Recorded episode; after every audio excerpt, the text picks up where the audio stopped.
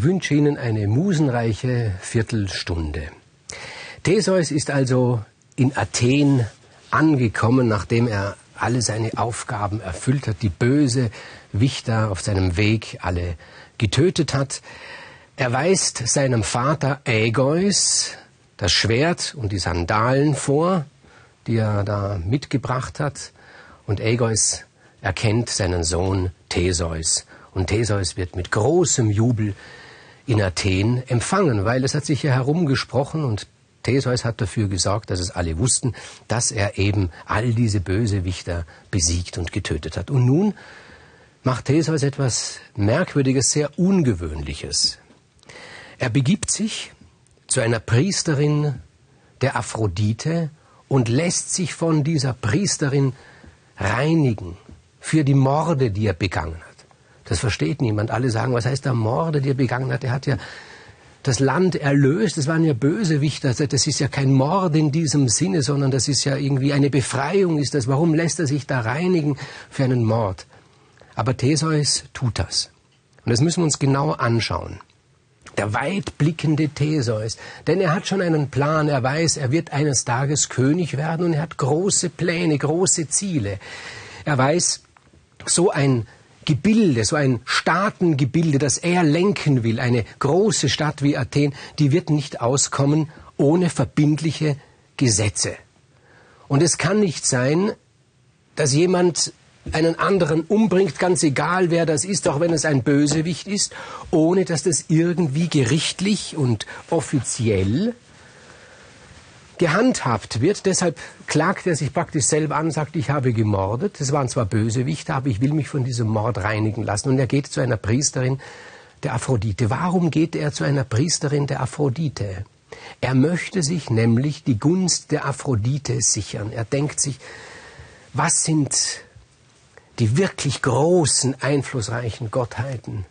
Gottheiten, die Einfluss haben auf die Menschen. Und da fällt ihm natürlich als erstes die Göttin der Liebe ein, Aphrodite. Und er möchte sich bei ihr einen guten Stand machen. Er möchte, dass Aphrodite ihn schätzt. Und deshalb lässt er sich von einer Priesterin der Aphrodite reinigen. Das macht Eindruck in Athen. Und die Bürger freuen sich schon darauf, wenn eines Tages dieser Theseus die Macht in Athen übernehmen wird, wenn er König wird. Aber zunächst steht da ein anderes, ein sehr schwerwiegendes Problem an. Da gibt es nämlich einen Stier, einen weißen, herrlichen Stier, überdimensional groß, das schönste Wesen, stierhafte Wesen, das in dieser Gegend jemals war, und das bedroht nicht nur die Ländereien außen herum, sondern dieser Stier kommt in die Stadt und alle fürchten sich vor diesem Stier. Es ist ein ganz besonderer Stier. Und da wird sich nun wieder das Geschick des Theseus erweisen. Was hat es mit diesem Stier auf sich? Seine Geschichte, ich habe schon zum Teil davon erzählt, aber ich muss nochmal darauf zurück, zurückkommen, damit man das auch wirklich wertschätzen kann. Dieser Stier kam aus Kreta. Kein geringerer als Herakles hat diesen Stier von Kreta nach Athen gebracht. Das war eine seiner Aufgaben, die er erfüllen musste. Die siebte Arbeit des Herakles war, diesen kretischen Stier nach Athen zu bringen. Das ist ein besonderer Stier. Folgende Geschichte. Vor vielen Jahren hat Minos, der König von Kreta, Poseidon, den Gott des Meeres, betrogen. Er hätte ihm nämlich diesen herrlichen Stier, diesen weißen Stier, der aus dem Wasser kam, opfern sollen.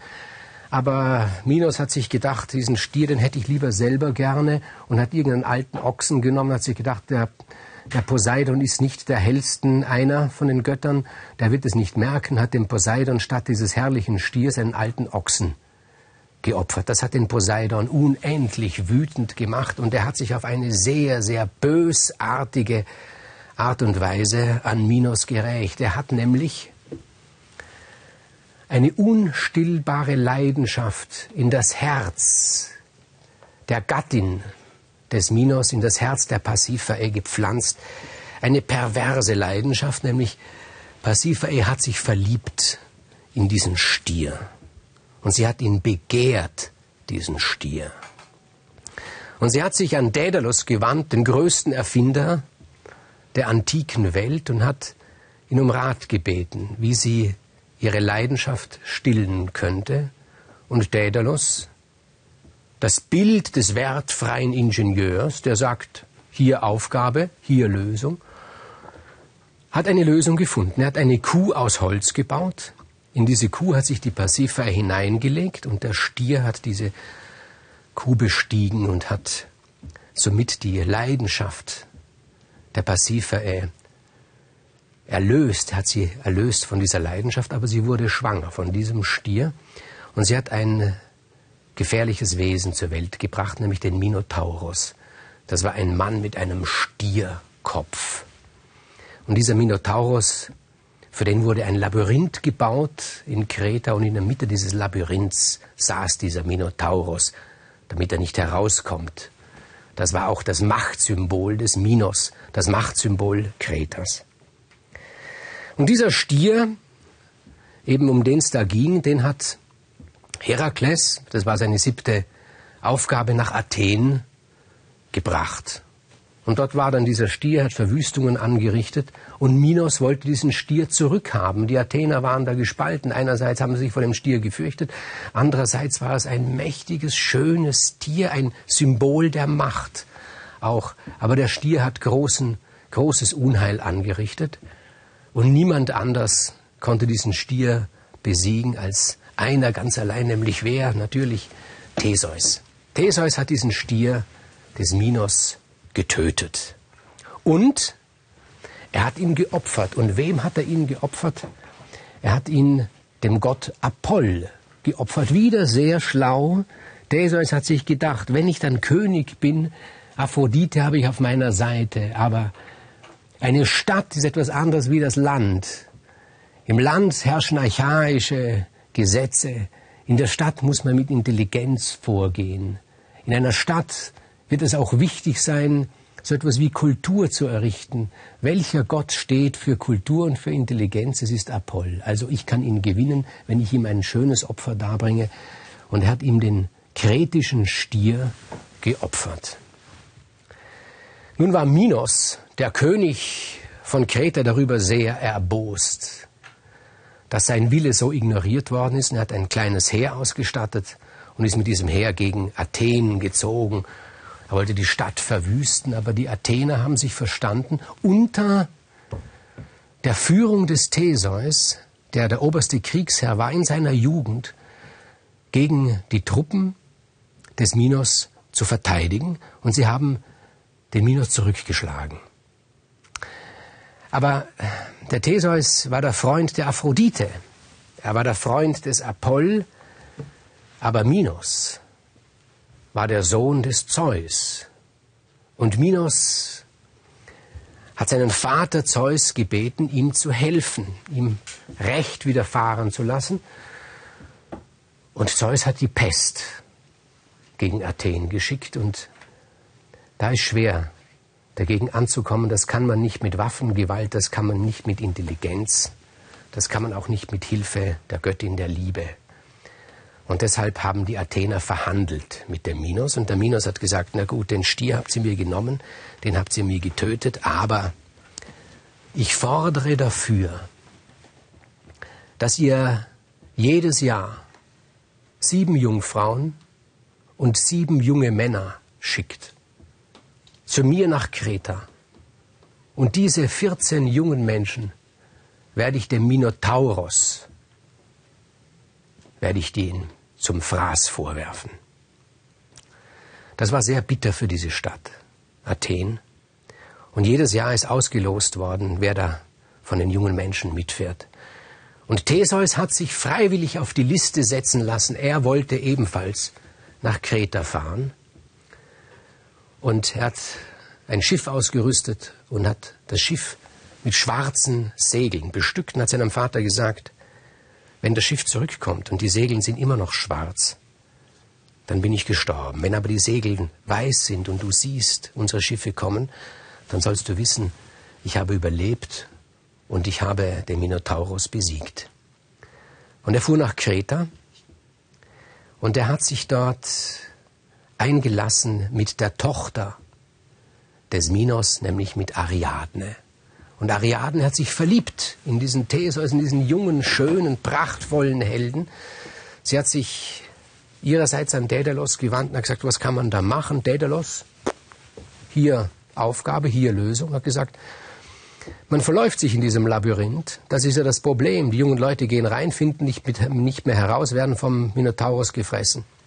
Wenn man am Beginn des Labyrinths einen Wollfaden anbringt und diese Wollfaden aufrollt, dann findet man wieder zurück. Das ist der Ariadne-Faden bis heute sprichwörtlich. Und so kam Theseus in das Labyrinth und er hat den Minotaurus getötet und er hat wieder den Weg herausgefunden aus dem Labyrinth, in dem er dem Wollfaden gefolgt ist.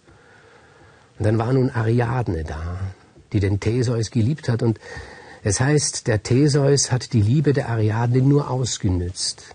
Er hat sie nicht geliebt. An Liebe hat Theseus überhaupt noch nicht gedacht. Er hat vorgebaut, politisch hat er gedacht, vorgebaut für zukünftige Macht. Aber er hat der Ariadne gesagt, gut, ich werde dich mitnehmen nach Athen. Du sollst meine Prinzessin werden. Und sie hat ihm geglaubt.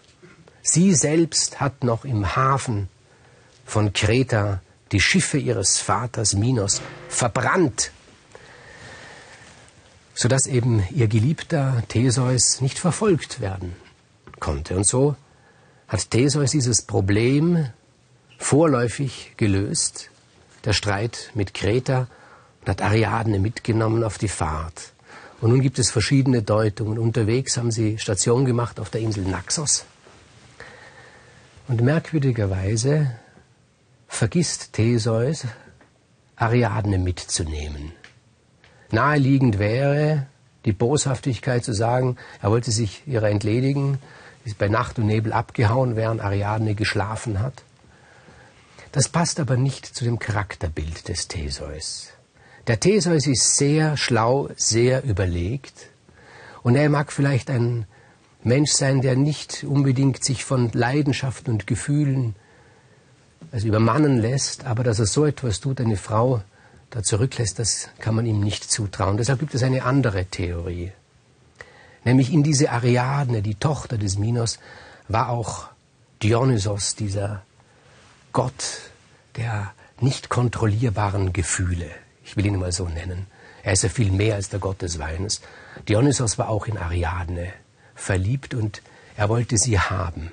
Und er hat den Theseus verwirrt, als sie auf Naxos waren. Und Theseus fuhr ab und hat einfach vergessen. Es war nicht mehr in seinem Kopf, dass er da noch jemanden dabei hatte. Und dann erschien Dionysos und hat Ariadne geweckt auf Naxos. Aber die Verwirrung des Theseus war damit nicht beendet. Er fuhr zurück und er vergaß in seiner Verwirrtheit, die weißen Segel aufzuziehen. Und sein Vater Ägeus, der schon gewartet hat auf ihn, stand am Ufer und er sieht die Schiffe kommen. Und er sieht, dass die Schiffe die schwarzen Segel aufgezogen haben. Und das bedeutet für ihn, mein Sohn Theseus, der alles, den ich über alles geliebt habe, auf den ich all meine Hoffnungen gesetzt habe, ist tot. Und da wollte er selbst nicht mehr leben und er hat sich ins Meer gestürzt. Und dieses Meer trägt bis heute seinen Namen. Es ist die Ägäis.